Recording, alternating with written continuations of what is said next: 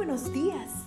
Gracias por estar con nosotros en este bendecido día. Ven y juntos aprendamos y realicemos el estudio de nuestro matinal titulado Nuestro maravilloso Dios.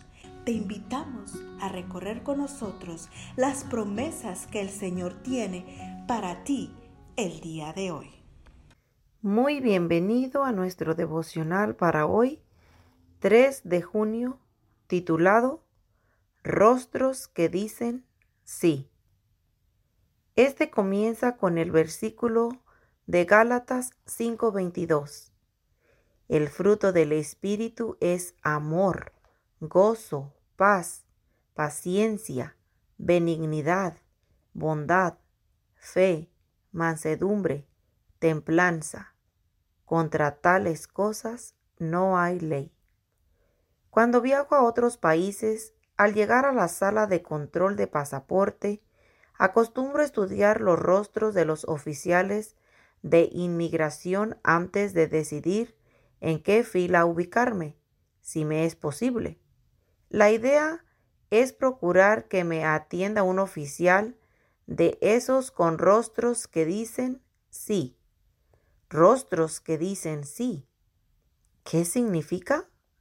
Charles Swindoll lo ilustra bien por medio de una anécdota de los días cuando Thomas Jefferson era presidente de los Estados Unidos. Dice el relato que Jefferson y un grupo de amigos viajaban a caballo a través de un campo cuando llegaron a un río que se había desbordado por las fuertes lluvias.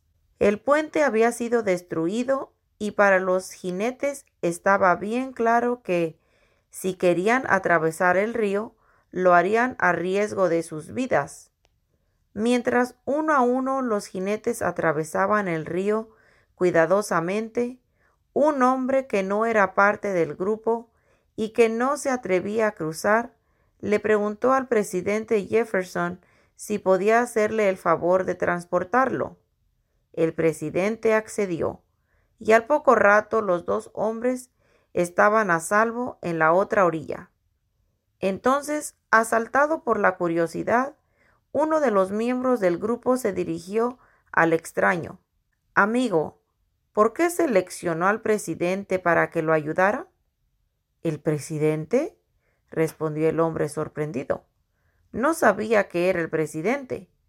Lo que pasó es que en los rostros de algunos de ustedes vi dibujado un no. En su rostro, en cambio, vi un sí. Cuando leí este relato me pregunté, ¿qué verá la gente en mi rostro? ¿Un sí o un no? ¿Qué veía la gente en el rostro de Jesús? No puedo responder a la primera pregunta, pero me atrevo a responder a la segunda diciendo que había un gran sí dibujado en el rostro de nuestro Señor.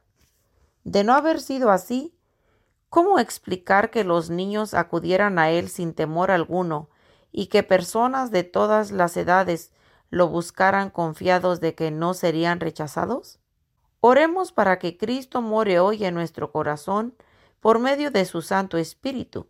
Solo así los frutos del Espíritu se manifestarán en nuestra vida y reflejaremos cada vez más de la belleza de su carácter, tal como lo indica la siguiente promesa. Aquellos con quienes mora Cristo serán rodeados de una atmósfera divina. Sus blancas vestiduras de pureza difundirán la fragancia del jardín del Señor y sus rostros reflejarán la luz de su semblante. Mensajes para los jóvenes, capítulo 142, página 297. Oremos. Amado Jesús, oro para que la influencia refinadora de tu Espíritu purifique mi corazón y mi vida refleje la dulzura de tu carácter. Amén. Que tengan un bendecido día. Cada día gracias. Gracias Dios por darnos la tranquilidad necesaria